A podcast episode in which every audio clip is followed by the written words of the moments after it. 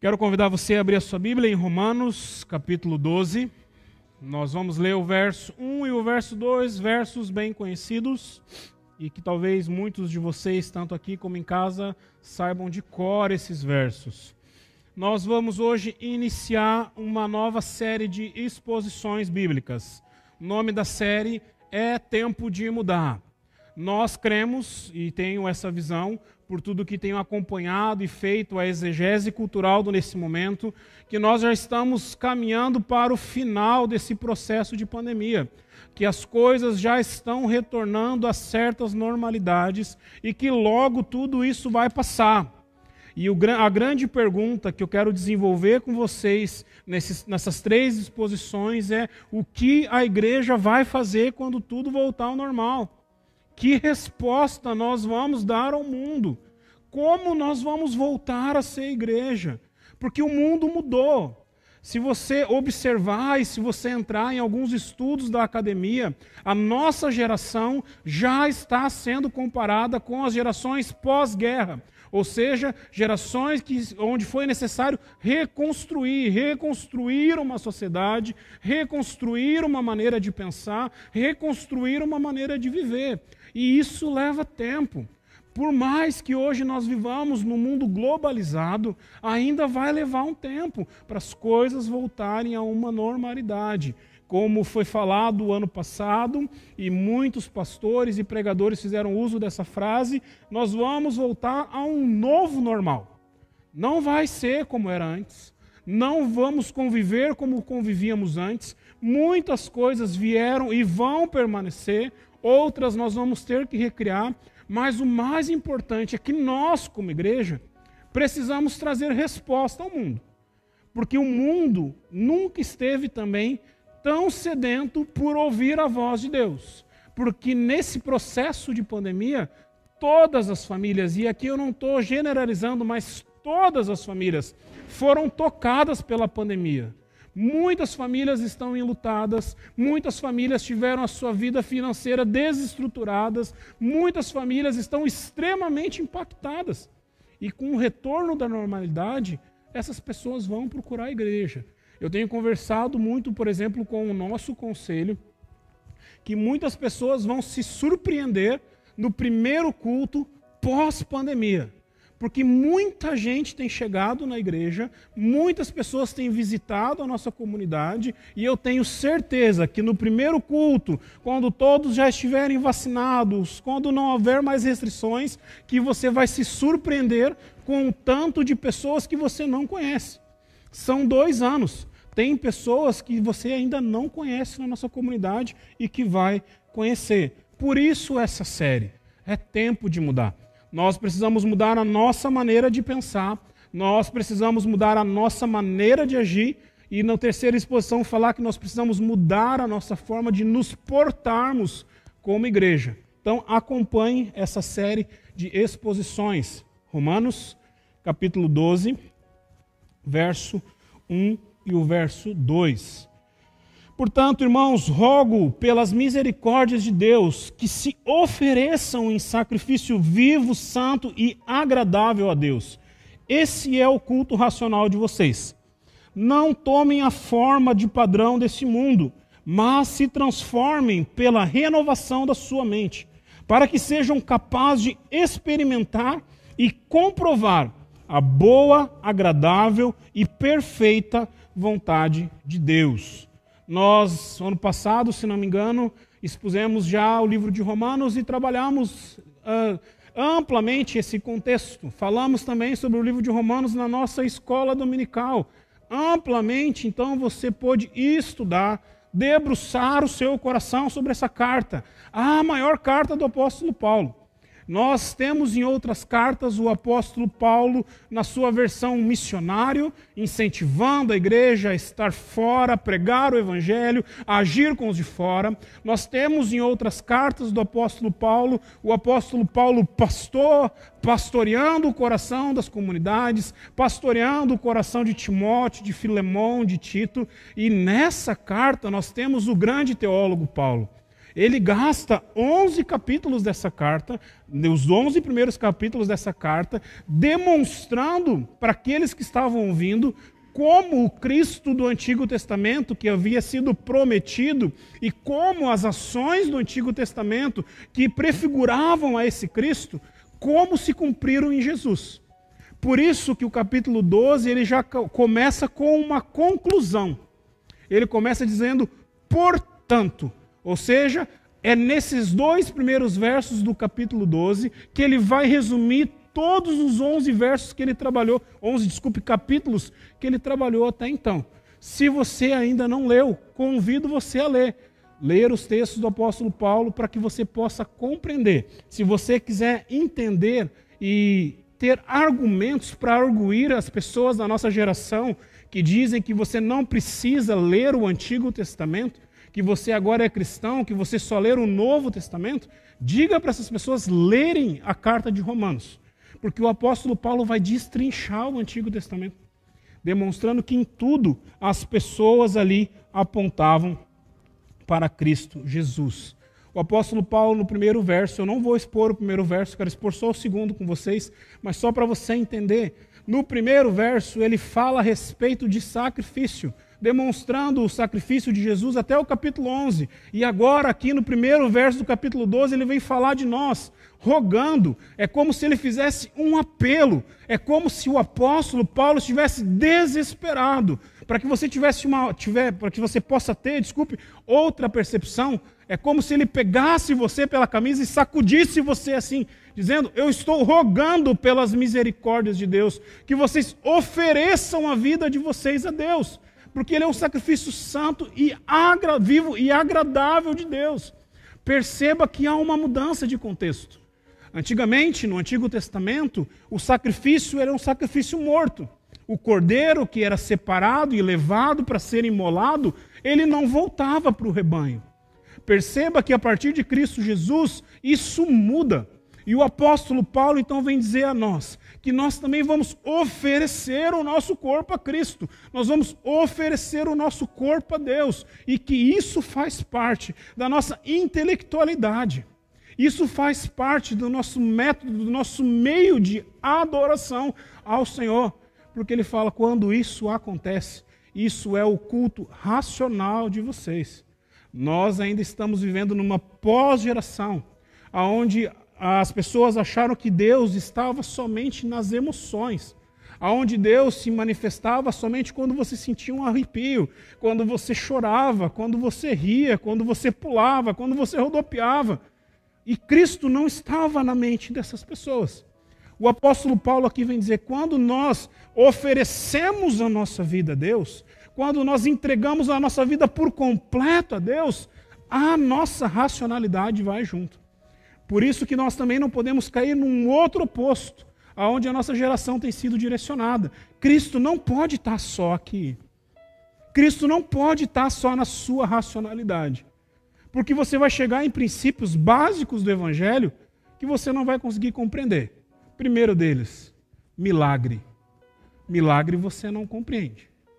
Milagre é algo que acontece fora do natural, é algo sobrenatural a não ser que você vai criar algo novo, dizendo que essas coisas místicas não acontecem mais. Mas daí eu queria te falar que no século passado alguns teólogos já fizeram isso. Chama-se teologia liberal. Quando você diz que Deus não realiza mais milagres.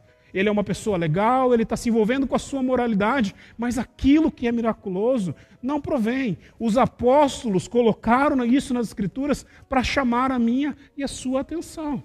E eu, pelo menos, quero dizer para você nessa noite que eu creio num Deus que ainda faz milagres. Eu creio num Deus que ainda intervém na vida do homem. Eu creio num Deus que age na vida dos seus eleitos. E a gente poderia discorrer várias e várias coisas. Mas eu quero deixar para vocês, nessa noite, três verdades do verso 2 do capítulo, do capítulo 12, no verso 2, para que a gente possa guardar e que você possa ir em casa tomar uma sopa, um chocolate quente, né? Que você está com frio, que eu sei, né? Eu não sinto frio, gente. Gordinho não sente frio. É uma das poucas bênçãos que a gente tem do Senhor. Vamos lá. primeira ideia que eu queria trabalhar com você. Você precisa ser transformado. Você precisa ser transformado. Muitas pessoas são convertidas ao Senhor, encontram Cristo Jesus e têm a mesma posição de Nicodemos, têm a mesma posição do jovem rico. Ou seja, eu encontro com Cristo Jesus e ele não precisa mudar nada na minha maneira de pensar. Ele não precisa mudar nada na minha maneira de agir. Afinal de contas, para mim, só falta ser crente. Você conhece pessoas assim, que você olha e diz assim: bah, essa pessoa só falta ser crente. Só falta ter Cristo na vida dela. E normalmente, quando nós falamos isso, nós estamos orando para a moral da pessoa. Porque o nosso evangelho se resume à moral. Então a pessoa não adultera, a pessoa não mente, a pessoa não rouba, pelo menos aos seus olhos. E aí, quando essa pessoa encontra Cristo Jesus, parece que é Jesus que é o sortudo. É Jesus que é aquele que vai ter agora um novo e grande amigo para caminhar. É ele que descobriu a pérola entre os porcos. E o apóstolo Paulo aqui vem e diz que não. Ele fala que nós não podemos nos amoldar ao padrão desse mundo. Porque o padrão do reino de Deus não é o padrão do mundo. As pessoas que Deus escolhe nem sempre seriam escolhidas no mundo. A maneira que o mundo age é diferente da maneira que nós no reino de Deus agimos. Por isso que toda a sua expertise lá fora, toda a sua experiência fora do reino de Deus, quando Cristo Jesus encontra você, não vale nada. Você precisa ter a sua mente transformada. Você precisa ter a sua mente transformada, porque no mundo nós vivemos um padrão onde nós só oferecemos quando nós ganhamos uma coisa. E dentro do reino de Deus, você é convocado a oferecer, mesmo quando você não vai ganhar nada em troca. No mundo, as pessoas são ensinadas e doutrinadas que você não pode baixar a crista para ninguém. Se você é pai de menino, pai de menino, hoje já não tem mais isso, mas você ensinou talvez o seu filho dizendo assim: olha, se você apanhar na escola, você bate, porque senão quando você chegar aqui eu vou bater em você. Eu vi muitos pais falarem isso. Muito pai crente falar isso. E daí eles entram no reino de Deus, aonde o Senhor da igreja, ao ser espancado, não fez nada ao ser confrontado pelo chicote e tendo todo o poder nas suas mãos, não fez nada. Quando você olha para a vida do jovem Estevão, que foi impactado por esse Jesus, e que diante dos seus algozes oferece o perdão ao invés da arguição, nós começamos a prestar atenção e ver que o reino de Deus não tem nada a ver com o mundo. Por isso que nós precisamos ter a nossa mente mudada. E a mente mudada não tem a ver simplesmente com a ideia de você ter um novo sistema de fé, um novo sistema de crença. Não tem a ver com você ter uma nova maneira de olhar moralmente para as pessoas. Mas esse mesmo apóstolo Paulo, lá na carta aos Coríntios, capítulo 2, verso 16, vai falar a respeito da mente de Cristo Jesus. A mente que deve estar em nós agora é a mente de Cristo Jesus, uma mente que tem conhecimento do Evangelho, poder do Espírito e interesse nas coisas do porvir. É uma mente que não pondera as coisas como nós ponderamos aqui. Será que você está com essa disposição de pensar como Cristo Jesus? Nós temos uma forte tendência de condenar as coisas que são pragmáticas. Porém, tem várias coisas que são pragmáticas que elas são pedagógicas. Elas podem nos ensinar. Basta você deixar a ferramenta no lugar que ela tem que estar. Nos anos 70 e 80 houve um conceito chamado no seu lugar o que faria Jesus. A minha geração, a geração do Damásio, andava com algumas correntinhas com as siglas, para que todas as vezes que você olhasse, você perguntasse: nesse momento que eu estou passando de vida, no meu lugar, o que faria Jesus? Daí chegamos nessa geração de agora, da teologia borbulhante nas redes sociais e na mente dos jovens. Porém, não pensam como Cristo Jesus. Não tem a sua mente transformada por Cristo Jesus. Querem guerrear com o mundo usando as mesmas armas que o mundo usa contra a igreja. Mas nós não somos desse mundo. Nós não somos dessa terra. Nós somos peregrinos, como o apóstolo Pedro fala.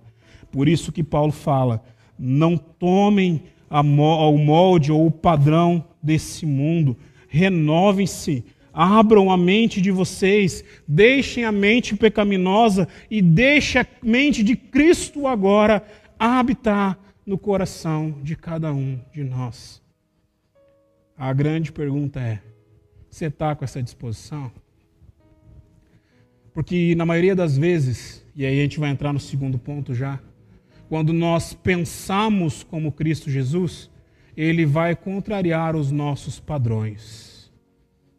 Normalmente, quando nós pensamos como Cristo Jesus, ele vai contrariar alguns padrões que nós delimitamos como uma moral razoável para que nós possamos implantar o reino de Deus.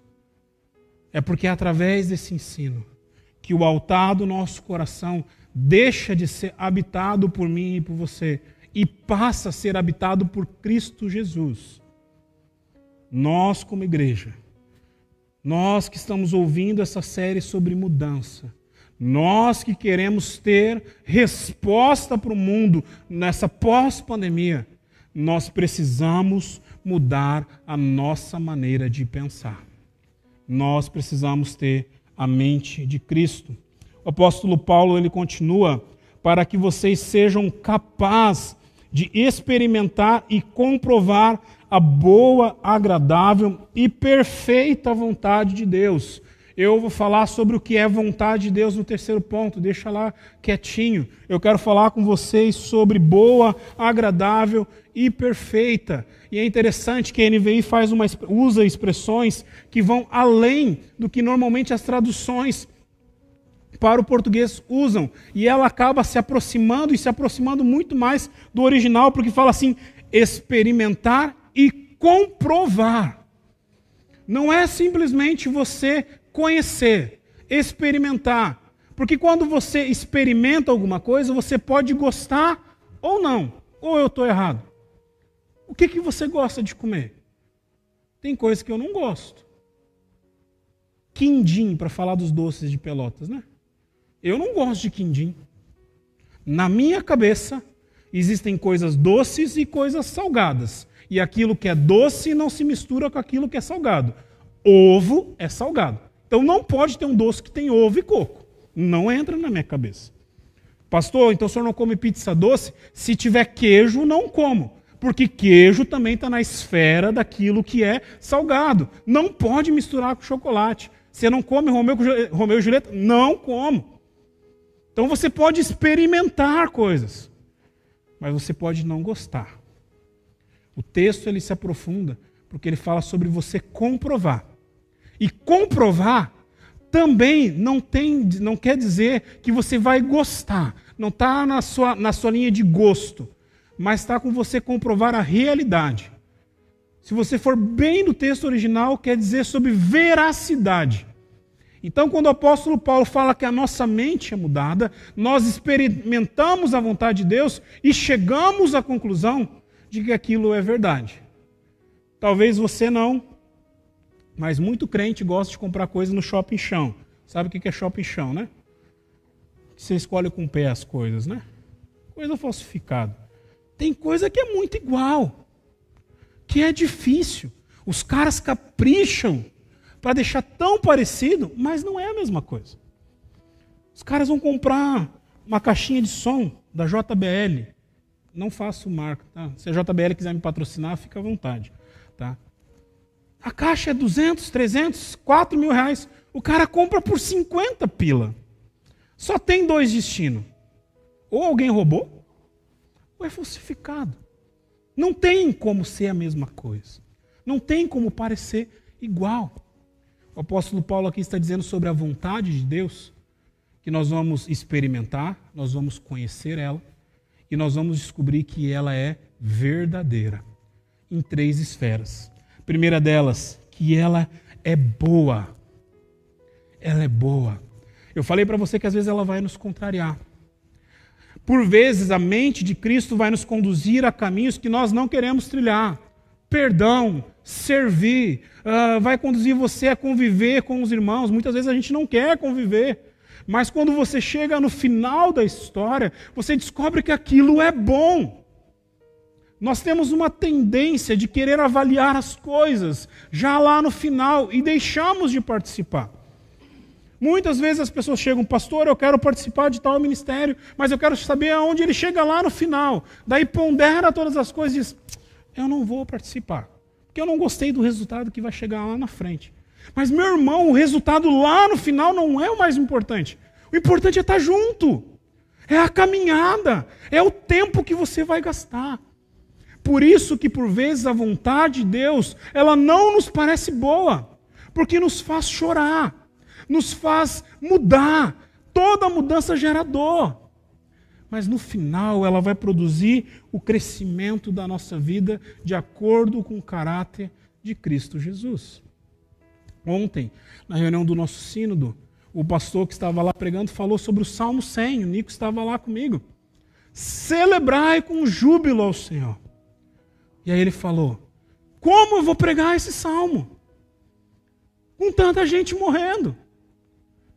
Ele falou: Como eu vou pregar nesse sínodo que está de luto hoje? Para celebrar ao Senhor. E como ele mesmo expôs, ali a celebração não é só você dizer, uhul, Deus é legal. Não, é um urro de vitória. É um brado diante de Deus. E daí ele terminou sua pregação dizendo: Nós celebramos a Deus por quem Ele é, e não pela circunstância que nós estamos vivendo. Isso é você descobrir como a vontade de Deus é boa. O último exemplo que eu separei para falar sobre boa é como um remédio. Eu tenho uma premissa, e aí os médicos e farmacêuticos podem me contrariar, mas todo remédio que é ruim é bom. Né? Todo remédio que tem gosto ruim, ele é bom. Já prestou atenção? Dá um outro exemplo. Tilenol, se quiser me patrocinar, estou aí também. Tá? Tilenol. É horrível, mas faz o que tem que fazer. É amargo aquele trem. Eu tenho pena dos meninos quando tem que dar, já dou Tilenol com um copinho de água junto ali. Né? Às vezes é assim na nossa vida. Coisas difíceis acontecem, coisas ruins nós passamos. Mas a vontade de Deus, ela é boa e nada foge da vontade de Deus. Segunda ideia, ela é agradável. E aí, quando nós falamos de agradável, não é agradável a mim e você. Ela é agradável a Deus. Ela vai cumprir os propósitos e desígnios de Deus. Lembre-se que o propósito principal meu e seu na criação é glorificar a Deus seja através do nosso trabalho, seja através da nossa vida como igreja, seja através dos nossos relacionamentos, seja através da nossa maneira de pensar, tudo que nós fazemos é para glorificar a Deus. Então, quando nós entendemos e nós não tomamos o padrão do mundo, descobrimos a boa vontade de Deus, ela se torna agradável na nossa vida. É a expressão que é usada no Velho Testamento sobre a adoração. A adoração que sobe ao altar do Senhor com um aroma agradável. Agradável. Aqui traz a ideia de um cheiro, traz a ideia de algo que remete a boas lembranças. E aí é meio delicado você fazer qualquer aplicação, porque nessa geração tem gente que gosta de cheiro de qualquer coisa. Estava vendo esses dias um, uma série de, de, de, de coisas bizarras. Tem gente que gosta de cheiro de chulé. Então, se você tem chulé, olha, procure pessoas. Tem gente que gosta de cheiro de chulé. Tá perdendo grana aí. Eu, para mim, quando eu penso em cheiro agradável, eu penso em chocolate. Quer ver um cheiro que para mim é extremamente agradável? Café sendo passado. Quer ver outro cheiro que para nós é extremamente agradável? Churrasco. Aqui em Pelotas a gente passa pouco. Lá em Porto Alegre normalmente eu usava o metrô. Cara, toda saída do metrô tem um cara vendendo churrasquinho. Você sai do metrô e aquilo está emanando aquela estação. E daí você já fica, na época eu era adolescente, já fica conta assim, cara, eu acho que eu tenho 50, 60, 60 eu acho que dá para comprar um churrasquinho. É um cheiro agradável. O apóstolo Paulo lhe fala que quando a gente não toma forma do mundo e nós desfrutamos da boa vontade de Deus, ela passa a ser agradável. Deus passa a cumprir em nós aquilo que ele desejou para a nossa vida. Deus não nos criou para pecar. Deus não nos criou para confrontar a sua vontade. Ele nos criou para vivermos as boas novas da salvação. É nisso que o apóstolo Paulo estava pensando. Por fim, nesse segundo ponto, tá, meu horário está indo. Boa, agradável e perfeita perfeita. E aqui é só uma martelada, como diz o Gerê. Lembre-se que a ideia de perfeição nas Escrituras não é o nosso conceito. A ideia de perfeição nas Escrituras é de ciclos completos. Né? É quando algo começa e tem o seu final. Para você que gosta de Fórmula 1, é quando o carrinho sai, faz todo o circuito e ele volta. Isso é perfeição. No nosso conceito ocidental, perfeição é a ausência de falhas. Não. A vontade de Deus que o apóstolo Paulo está falando, que nós conhecemos, quando nós não tomamos o padrão do mundo, é uma, é uma vontade que vai nos trazer esperança. Algo que ele vai falar mais para frente. Algo que Pedro também vai nos ensinar. Algo que todos os apóstolos, quando eles pregam o evangelho, eles falam. Que Cristo vai transformar a nossa vida.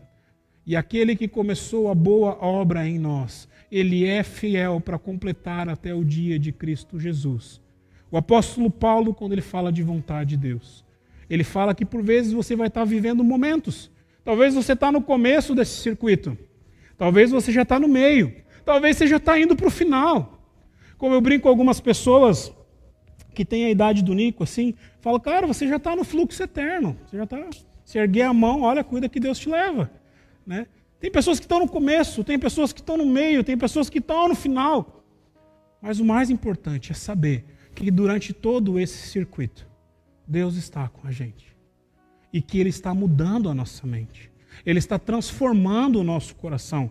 Não para sermos seres melhores. Não para o mundo olhar e dizer nós somos seres moralmente melhores.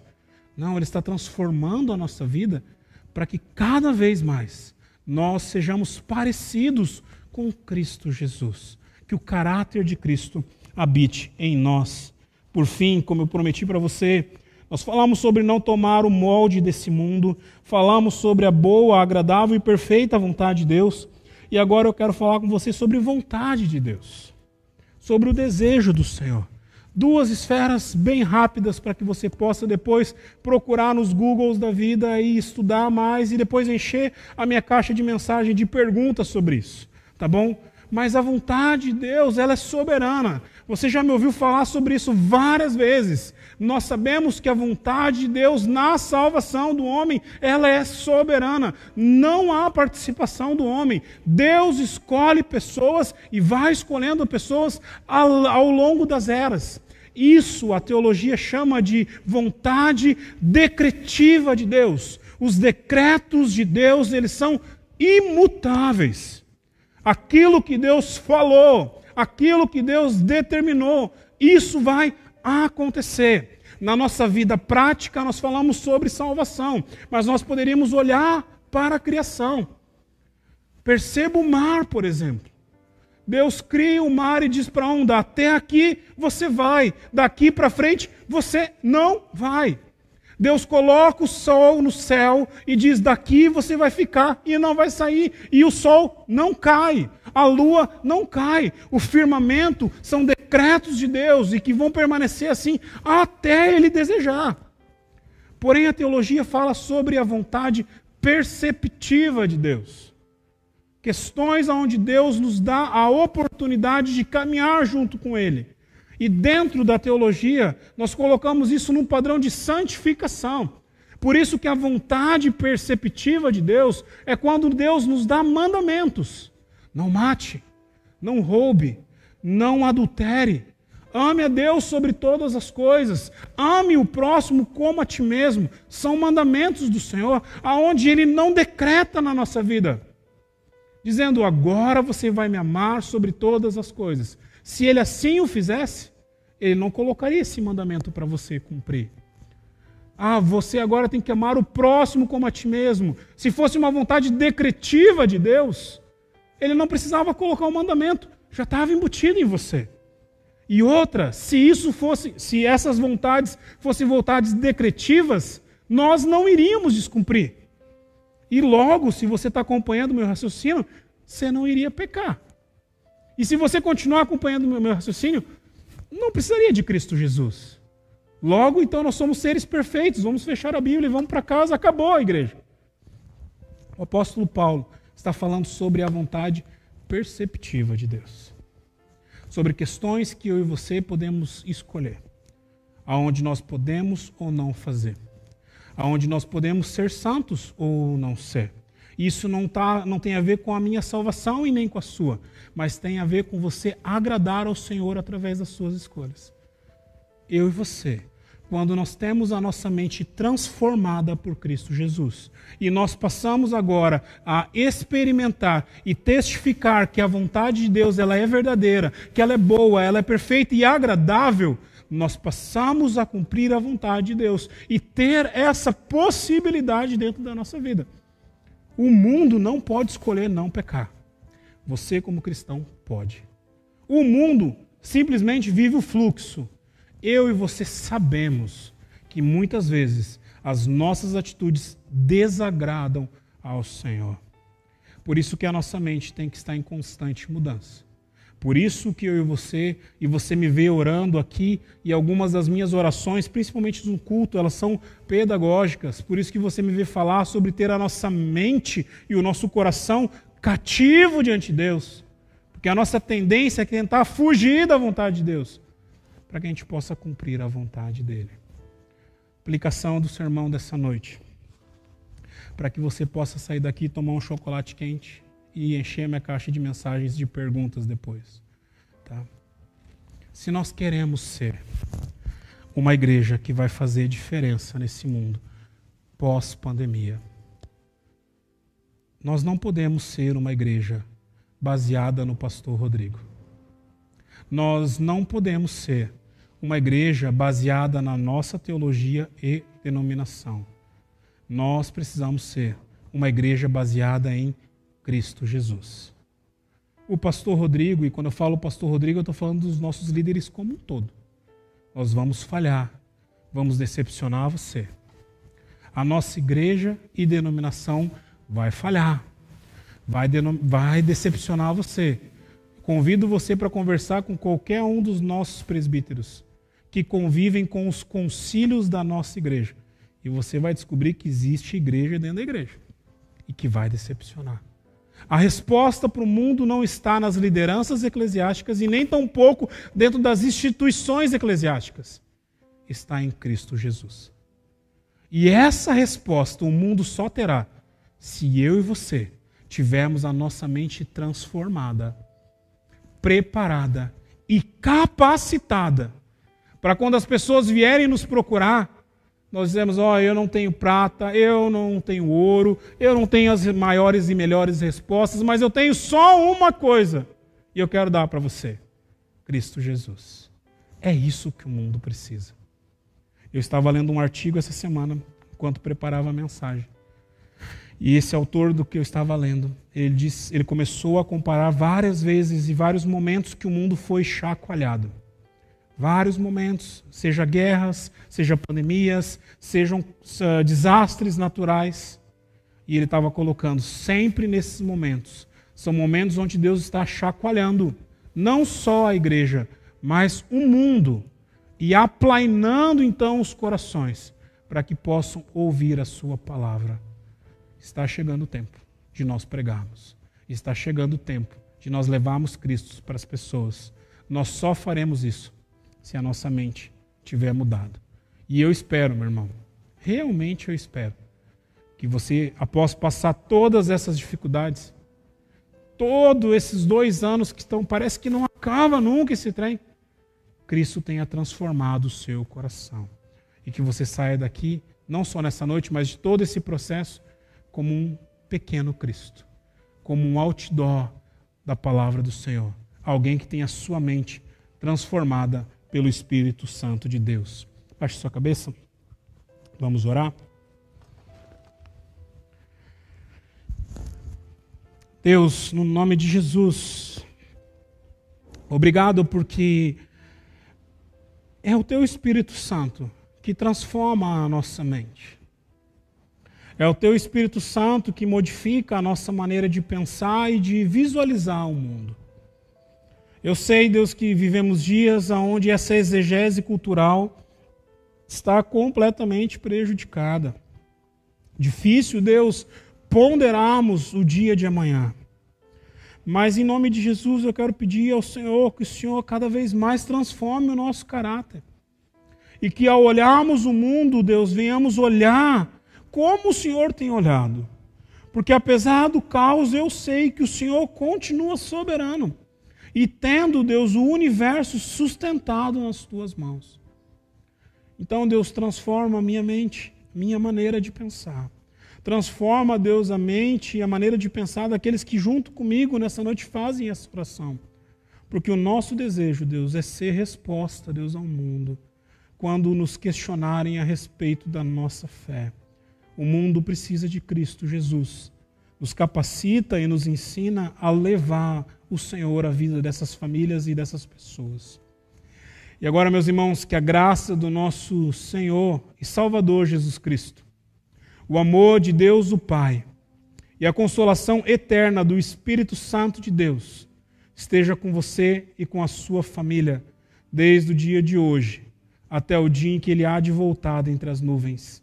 É em nome dele que oramos, em nome de Jesus. Amém.